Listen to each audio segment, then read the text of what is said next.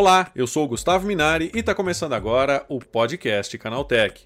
Uma pesquisa da Universidade de Stanford e do MIT mostra que o uso de inteligência artificial generativa pode aumentar a produtividade das empresas em até 14%. Os dados revelam que funcionários novos na função a ser realizada concluíram as atividades 35% mais rápido com o uso da IA em comparação com aqueles que não tiveram suporte da tecnologia. Para falar mais sobre esse assunto, eu recebo hoje aqui no podcast Canaltech a Larissa Domingues, que é especialista de compras da Nowports. Então vem comigo que o podcast Canaltech de hoje está começando agora.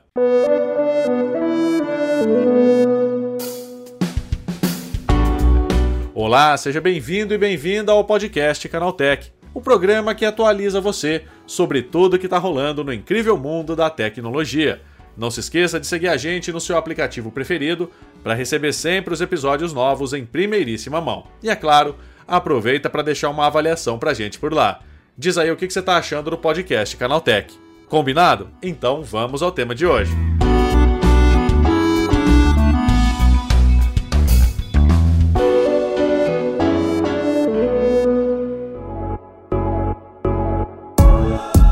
Olá, seja bem-vindo e bem-vinda ao podcast que atualiza você sobre tudo que está rolando no incrível mundo da tecnologia.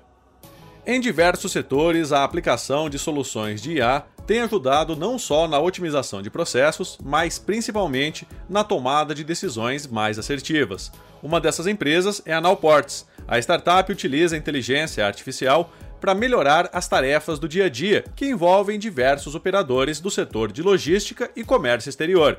Quem vai explicar isso melhor pra gente é Larissa Domingues, que é especialista de compras da Nowports. Larissa, me diz uma coisa. Como a inteligência artificial está sendo empregada hoje na empresa? Bom, a inteligência artificial, falando do comércio exterior como um todo, né, é, ela acaba nos ajudando muito em vários processos. Por exemplo, a gente tem uma automatização melhor dos nossos processos internos, a gente tem uma otimização maior em relação à cadeia de suprimentos, a gente consegue fazer uma análise de dados é, mais específica, mais detalhadas. A comunicação, tanto entre parceiros, fornecedores, ela acaba sendo mais assertiva. A gente consegue fazer uma análise da previsão das demandas do nosso cliente, um, nós conseguimos fazer uma análise e identificação das oportunidades. Então, assim, a inteligência artificial ela nos ajuda muito no nosso dia a dia. E agora diz uma coisa, é, quais foram os resultados que vocês tiveram até agora, depois que vocês começaram a utilizar a inteligência artificial? Falando é, especificamente é, da Noports, é, nós fizemos uma análise recentemente, é, assim, foi bem, bem ao pé da letra. Uhum. Nós tínhamos que cronometrar quanto tempo a gente leva para fazer cada processo. Então, é, quanto tempo nós levamos para abrir os e-mails, analisar os e-mails, responder os e-mails? A gente cronometrava. Quanto tempo a gente leva para abrir uma oferta em sistema, fazer a análise daquela cotação e liberar a cotação para o vendedor, por exemplo. E o, o bacana que, que a gente identificou é que, assim, hoje nós temos ferramentas internas que estão nos ajudando tanto que com poucos cliques eu consigo receber a cotação, fiz a análise daquela cotação, eu vou colocar ela como pronta e liberar para o meu vendedor em menos de um minuto. Se for uma cotação Porto-Porto, por exemplo, é muito rápido. Então, isso tem nos ajudado muito na otimização do tempo, né? É, uma cotação que é um, uma cotação Porto-Porto e não tem uma necessidade de ser trabalhada, a gente não tem um target, não é um cliente que está dando um volume muito grande, às vezes é um cliente que está só fazendo um estudo a princípio. Então, esse perfil de cotação, a gente não precisa demandar tanta, gastar tanta energia, vamos dizer assim. A gente consegue liberar ela rapidamente para poder focar naquelas demandas que aí sim vão levar um pouco mais de tempo para fazermos as análises, as negociações. Isso também acaba facilitando o trabalho dos funcionários, Larissa? Com certeza, sim, super. É, hoje, por exemplo, se um vendedor pergunta para a gente como que está é, espaço num determinado navio ou numa determinada rota, a gente consegue já fazer isso ali online rapida, rapidinho. A gente tem ferramenta tanto direto do próprio armador, que a gente consegue entrar ali no site deles e já pega essas informações ali, e também outras ferramentas que mostram para a gente é, o geral, como que está o espaço com todos os armadores numa determinada rota e serviço. Então, se o meu vendedor me chama, por exemplo, ele está ali numa mesa de negociação com o um cliente, ele precisa de uma resposta rápida, eu consigo fazer isso junto com ele ali no telefone rapidinho. Em menos de cinco minutos a gente consegue fazer toda essa análise e ele já consegue passar a situação para o cliente dele, por exemplo. E Larissa, você acredita que o uso da inteligência artificial minimiza a possibilidade de erros? Sim, com certeza sim. O humano, quando a gente está ali é, digitando a gente tá, a gente tá mais tendencioso a cometer o erro, né? E aí a inteligência artificial não, é, são os tiques, né? São os cliques. Então isso certamente diminui muito é, o índice de erros.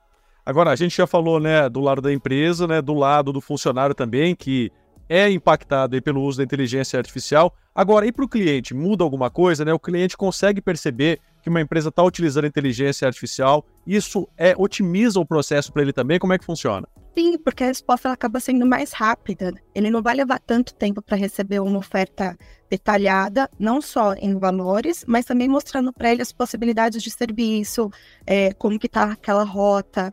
Então, é impactado primeiro pelo tempo de resposta, a qualidade das informações que a gente, que a gente consegue passar para ele, ela acaba sendo maior, porque nós temos um leque de possibilidades muito grande. Então, o cliente, com certeza, ele fica muito mais satisfeito. E aí sempre vem aquela pergunta, né, Larissa, né? Como é que fica para o funcionário que trabalha com inteligência artificial essa questão do medo de perder o emprego, né? Porque a gente ouve falar muito, né, nessa questão, ah, a inteligência artificial, Sim. ela vai é, acabar com certas vagas, ela pode criar outras vagas no futuro, né? Mas hoje em dia tá muito tudo é obscuro, né? As pessoas ainda têm medo de perder o emprego por conta de inteligência artificial. Como é que você avalia isso? Sim, é verdade. Eu acredito que sim e não ao mesmo tempo. Falando sobre o pricing, por exemplo. No, o pricing ele é um comprador, né? Então, não é só eu entrar ali no site do armador, por exemplo, e fazer uma cotação, que aí seria, por exemplo, o que me daria um medo de perder o meu emprego. Ainda assim, eu preciso fazer uma análise, eu preciso conhecer os meus concorrentes, eu preciso saber o que, que o meu cliente está embarcando, como que ele embarca. Eu vejo que a logística é muito mais é, como que eu posso encantar o meu cliente. Ele está acostumado a fazer uma logística X, mas às vezes eu apresento para ele uma Y que ele nunca imaginou na vida e eu consigo trazer muito mais resultado ou até economia de, é, falando em orçamento, eu consigo gerar até uma economia na, na logística que ele fazia antes. Então, é, o, o, o, comprador, o pricing, ele é muito mais é, a inteligência do negócio do que eu me preocupar somente com a inteligência artificial de que ela pode roubar o meu emprego, entende? É, sim, existe isso, mas a negociação em si, ela é muito mais ampla, ela abrange muito mais questões. É, no futuro próximo, vocês pretendem é, ampliar o uso de inteligência artificial, né? Como é que está isso? Sim, a NoPorts, ela é o agente de cargas é, do futuro, né? Ela é muito ligada a essa parte de tecnologia, então, sim, nós temos um time interno muito forte, onde é, todas as dificuldades, as dores ou as possibilidades que nós vemos dentro do nosso sistema, a gente consegue levar para o nosso time. Nosso time está sempre atualizando e otimizando o nosso sistema. Então, nós somos movidos à tecnologia. E o quanto mais a gente puder trazer para é, melhorar a performance, é, a gente fala muito em eficiência. Então, quanto mais nós puder, pudermos usar a inteligência artificial a nosso favor para sermos, sermos cada vez mais produtivos, isso sim é tendência dentro da NoParts. Isso a gente não, não precisa nem ter dúvidas. É, não só o colaborador, como o cliente também sente isso pelas nossas plataformas. Então, isso é algo bem enraizado mesmo dentro da empresa. Larissa, você acha que isso deve ser uma tendência daqui para frente, né? Cada vez mais, não só no setor de logística, mas em outros setores também dessa cadeia industrial, é, as pessoas começarem a utilizar mais inteligência artificial? Sim, sem sombra de dúvidas. É, cada vez mais vai ter uma ferramenta mais moderna, com mais dados, é, trazendo mais possibilidades. Então eu vejo que sim, essa será sempre uma tendência. Larissa, é isso. Muito obrigado pela tua participação. Obrigada a você.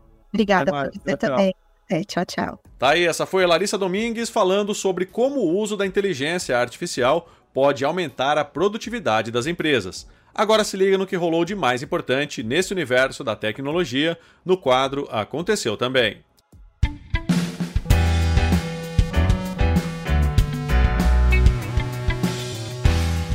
Chegou a hora de ficar antenado nos principais assuntos do dia para quem curte inovação e tecnologia. Uma startup brasileira de engenharia aeroespacial lançou seu primeiro foguete próprio.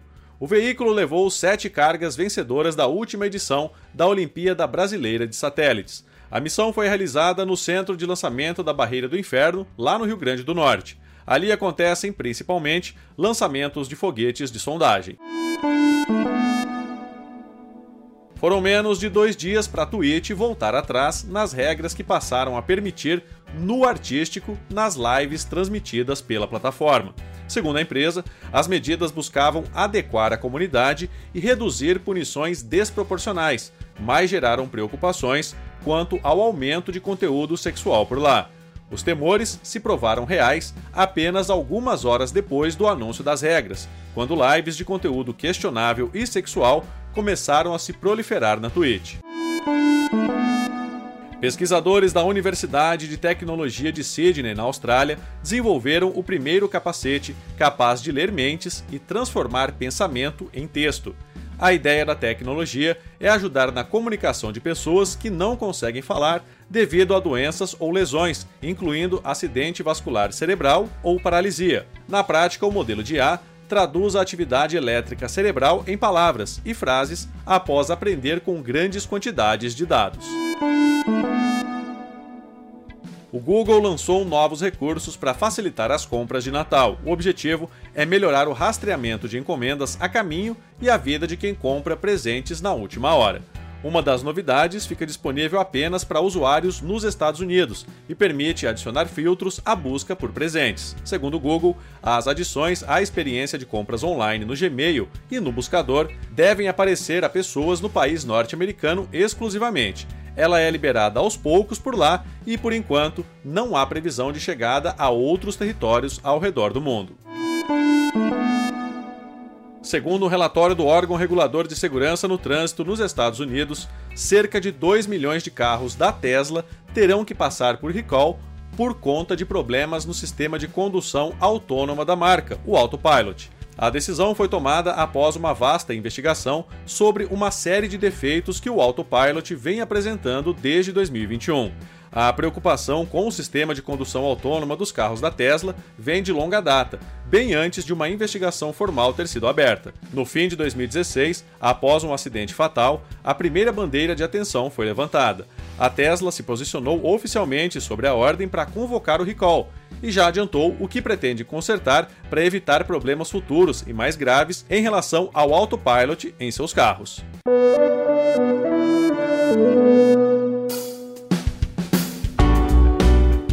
Tá aí, com essas notícias, o nosso podcast Canaltech de hoje vai chegando ao fim. Lembre-se de seguir a gente e deixar uma avaliação no seu aplicativo de podcast preferido. É sempre bom lembrar que os dias de publicação do programa são de terça a sábado, com um episódio novo às 7 da manhã, para acompanhar o seu café. Lembrando que aos domingos tem também o Vale Play, o podcast de entretenimento do Canaltech. Esse episódio foi roteirizado e apresentado por mim, Gustavo Minari, e a edição foi do Samuel Oliveira. O programa também contou com reportagens de Daniele Caceta, Felipe Demartini, Natan Vieira e Paula Amaral. A revisão de áudio é do Wallace Moté, com trilha sonora de Guilherme Zomer, e a capa desse programa foi feita pelo Eric Teixeira. Agora nosso podcast vai ficando por aqui. A gente volta amanhã com mais notícias do universo da tecnologia para você começar bem o seu dia. Até lá, tchau, tchau.